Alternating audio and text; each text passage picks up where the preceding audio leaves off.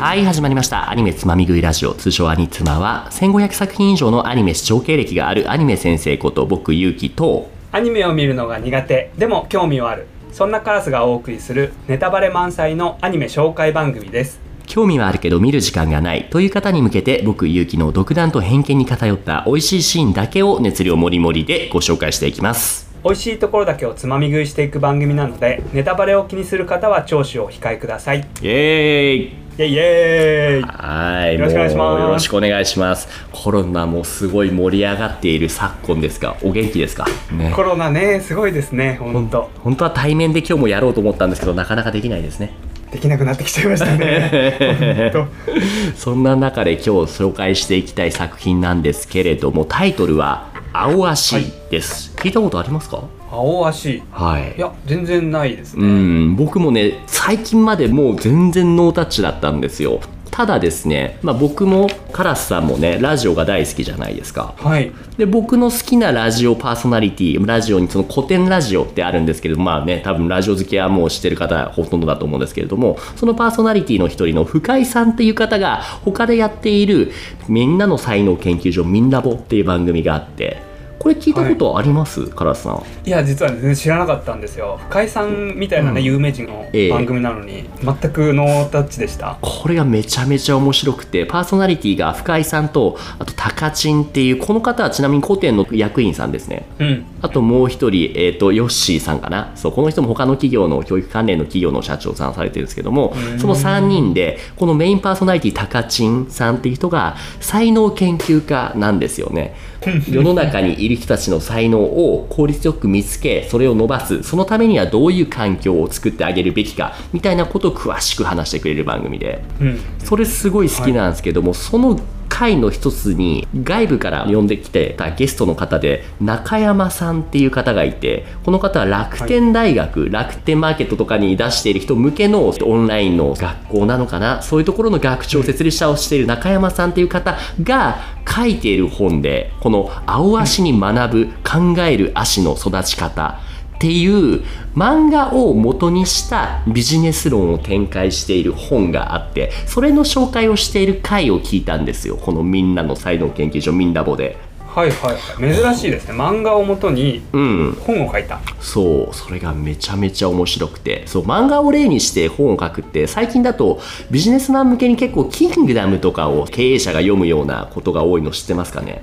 ああそうですね。キングダム歴史ですもんね。ねえ。あとはそのリーダー論とかね。そのチーム論とかね、うん。あの辺りも結構そのね刺さる部分があるそうなんですねでこの青足っていうのも、あのリーダー組織特にね育成者ですね。この青足っていうのはテーマがサッカーなんですけれどもサッカーを通してプレイヤーの目線そしてその育成者の目線それぞれに立ってどのようにして選手自身が自分自身で考える考える足になれるのかっていうところを詳しく説明している本なんですね。足考える足足足ってあの哲学家のパスカルさんっていう人が言った人間は考える足であるっていう言葉聞いたことありますかね？あの足ですね。植物の足。ですね。一人一人は弱い草だけれどもみんなが考えてそのアイデアを合わせることで非常に強いものになると。だからただの足ではなくて考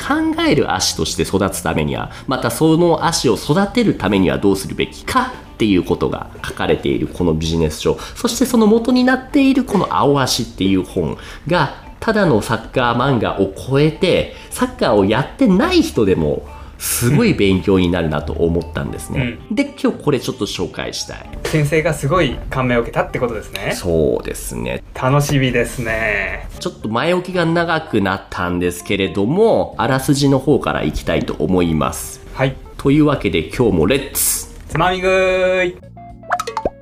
愛媛に暮らす中学生青井葦人は弱小サッカー部のエース。中学最後の大会で負けた日悔しさをぶつけるように海辺で走り込んでいた葦人は試合を見ていた一人の男と出会う。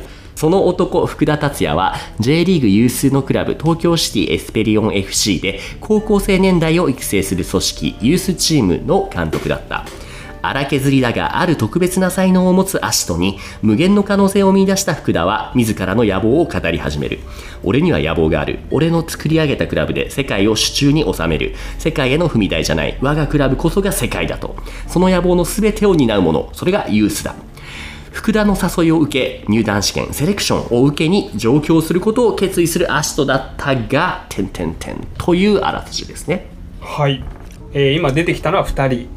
主人公と監督。です。主人公が青い足ともう分かりやすいですね。タイトルの青足青い足と略して青足ですね。はいはいまだ若い青いけれども足の人と書いて足と考えることができる人ということで足とくんですね。はい普通のサッカー少年。です。はいはい。です、で監督の福田さん。もともとね世界レベルで戦っていたけれども怪我が理由でね引退して今はコーチ監督として育成者の立場であるというキャラクターですね、そうそう30後半ぐらいの、えー元サッカー選手って感じですの人でです。このねストーリーあらすじ自体見ると結構ありきたりではあるんですよ。僕もこれ見た時に、ああまあよくあるサッカー漫画だなと、ただ一般的なサッカー例えば稲妻イレブンとかあとはキャプテン翼とかそういうものと比べて圧倒的にねそのスポコンではなく理論に基づいているんですよね。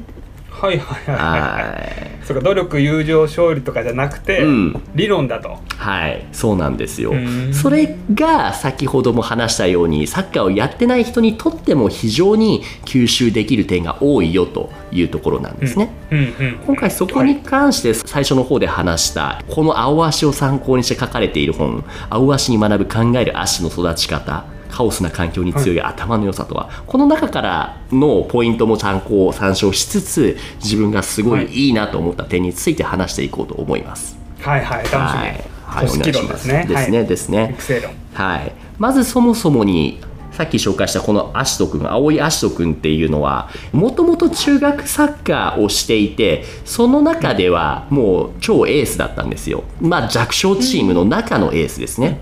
ただですね彼は強いんだが自分自身もなんでそこが強いのかとかワンプレーワンプレーのこのプレーが良かったっていうのを自分で理解できない説明できないつまり再現性がないそういったプレイヤーだったんですよ。うんうんうん。自分で説明できないから再現性がない。あなるほどうん。ねはいはい。勘でしか動けない。その感性、まあ天才っぽいのかもしれないけれどもただこのプレーをそう見たそのスカウトをしていた福田監督ですね。さっきの30代ぐらいのおじさんからすると、これは非常にもったいないと。俺のところで育てて、ただの天性とかその勘とかではなくて自分のプレーをしっかり言語化して考える力を高める。要は考える足として。そういったプレイヤーにしようっていう野望があったと。その見つけた時にね、福田監督が。はい。ただまあ、アシト君はそういうことを言われても最初はね、まあ、わからないわけですよ。何のことを言ってるのかわからんと。うん。まあ日本語はわかるけど腑に落ちてないっていうか腹に落とし込めないっていうか、はい、風に落ちる、まさにそうだと思います。あのそれを象徴するエピソードがあってそれがそのユースチームに入るわけですよ。入団試験に晴れて受かったことでこのアシト君は。はい。その中で元からそのユースチームの中にいた他のチームメイト要は小学校中学校からユースに入っているチームメイトですね。はい。とプレーをするわけですよ。何気ないプレーなんですけれども彼らはもうすでにそのユースチームに長いこといたから理論で考えてプレーをするっていうことが染みついているわけですねうん。うん。対してアシト君はそれができていないから何気ないパス回しとかをする時もただ何も考えずにお前パスしているだろうと。パスに一個一個にしっかりと意図インテンションあの意図あの目的ですね。意図を持たせろと、はい。いうことをアシト君に言われるわけですよ、うんうん、チームメイトから言われちゃう。そう。はい監督じゃなくて、はい、ですねそれを聞いてアシト君は意図なんだ意図って何のことを言ってるかわからんと。パスにメッセージを持たせろ。パスメッセージ。何のことを言ってるんだと。あちょっとなんかかわいそうな気もしちゃいますね。どうしてもそうなっちゃう。いきなりチームに入ったからそっかチームの言語が分かんないみたいなそうなんですよ。そうなんですよ。でもまあそんな中でも頑張ってそのアシト君みんなを盛り上げてなんとか建物的直そう当たり前のことをやろうっつって。でそれ聞いてこのチームメイトもあ分かった当たり前のことだなってプレーをするんですよ。で彼らにとっての当たり前のことっていうのはこの意図を持ってプレーをすることなんですけどもアシト君の当たり前はそれではないんですよでそれで噛み合わずになんでここで俺にパスを出すんだバカ野郎と。もうめちゃめちゃ叩かれるわけですね。お前当たり前のことって言ってるけども当たり前が何なのかすらも分かってないじゃないかと。いうことを言われて。うんそこだそう。そこでそのアシト君は気づくんですけれどもそもそもに何を考えてどこを見てプレーする視点をしっかり持ってプレーをするっていうことに気づくわけですよここで。うん漫然とプレーするのではなくて意図つまり視点ですよね。何を目的にどこを見てパスを出す。ただのパスではなくてその理由何を目指してパスをするのかっていうそこのメッセージを持たすっていうことをまず学ぶわけですね。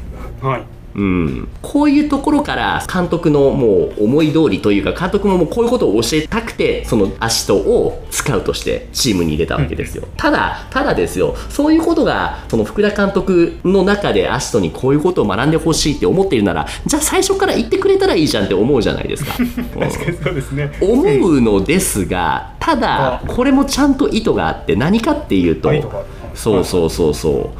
このねパスのメッセージとかっていうものも後になって気づいたとアシト君もそういうことを言いたかったんだなと。でこのチームメイトに言うわけですよ。言ってくれりゃ俺もちゃんとそういうことをしたよと。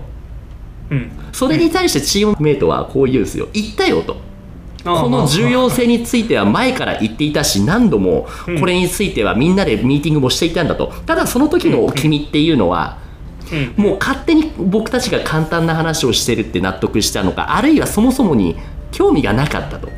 うんうんうん。いうことを言われて。右から左に抜けてたってことですよね。そうですそうです。見ようとしていなかったと。うんうん。だからそういうこのコーチからのアドバイスもそうですよね。いかに素晴らしいことを言っていたとしてもそれをそもそもに見ようとしなければ全く意味がないわけですよね。うんうん大事ですね。そうそう。なんかわかりますわかります。はいはいそれに対してその福田監督が言っててすごいいいなって思ったのはこのねいかに周りが言われようとしても子供がね子供に勉強しろって言われてこうだよって言われても覚えられてないのに対して自分で掴んだ答えなら一生忘れないっていう言葉があって。いうんうんうん結局ここなんですよ。さっきのパスのメッセージっていうのも自分でミスをしていろいろ気づいてそういうことかっていうことをトライアンドエラーで掴んだ。これは忘れないから福田監督が自分で言っても意味がないと。だからあえて言わずにヒントだけを与えて自分で気づいて行動できるように差し向けたということなんですよね。今のところって人から言われたんじゃダメだからうんうん。経験から学びなさいってことですか？それそうなりますね。その人から言われても結局右から左になることもあるじゃないですか。ではなくて自分でその紆余曲折経てトライアンドエラーで得た答え経験から学んだ答え、結局どれだけ本を読んだところで自分のものになるかってならないことの方が多いじゃないですか。うん。うんではなくて読んだ上でそれを実際に自分で経験に移すっていうのがでそこで気づきが得られる。そこで掴んだ答えっていうのは忘れないとうんううん。んなるほどなるほど。最初ねチームの言語が分からなくて主人公君かわいそうだなと思ったけど、うん。まあ、監督としてはそうか失敗して学びなさいみたいなそうなんですよ。意図があってやったんだよってこと。です、最初からパスのメッセージこうこうこうしろって言ったところで、まあ、その場はなんとかなるかもしれないけれども自分の血肉にならないと、うんうん。うん、ではなくてあえてこういう失敗であったりぶつかり合いも経験しないといけない。そこも分かってあえてこういうことをさせたとうん。いうところですね、はいはいはい。うん。もうねこれはサッカー以外にも思い当たる節ってあるんじゃないですかね。うん。いやもう教育理論教育者としてね僕も言語を教えてるけれどもやっぱりついつい全部言いたくなっちゃうのシチュエーションはあるんですよ、ね、答えをねでも子育てもそうじゃないですか。とりあえず言ったらその場はうまく収まるかもしれないけれどもその後はいはい。何も考えられない子供に結局育つわけじゃないですか。えーそっかそっかそっか、うん。そうですよね。ではなくて一歩引いたところからあのヒントは与えるけれども最後の答えっていうのは自分で編み出させるっていうことが非常に大切だなって思いました。そうですね。先生もね外国人に日本語を教えてるんですもんね。うんうんうんうんううんん、私も子育てで一応教えはしてるんですが、うん。なるほど。考えるとこが大きいですねこれね。そうなんですよ。ついつい言いたくなっちゃうんですよね言いたくなっちゃいますね。よく言ってます私も。まあね、まあ、完全にそれを徹底するっていうのはもう難しい。それはそうは言ってもそうできないよっていうシーンもありますもんね、うん。まあ、ただそういったことを学べるっていうところがまず1個ありましたと。これね面白いんだけども非常に長くなっちゃうんで前編後編に負けてもいいですか？大丈夫です。はいじゃあ一旦これぐらいにしておきましょうか一旦ここまでというわけでエンディングお願いします。というわけでお送りしましたアニメつまみ食いラジオアニツマ。番組では見なくてもわかるをモットーにおすすめアニメをつまみ食いしていきます。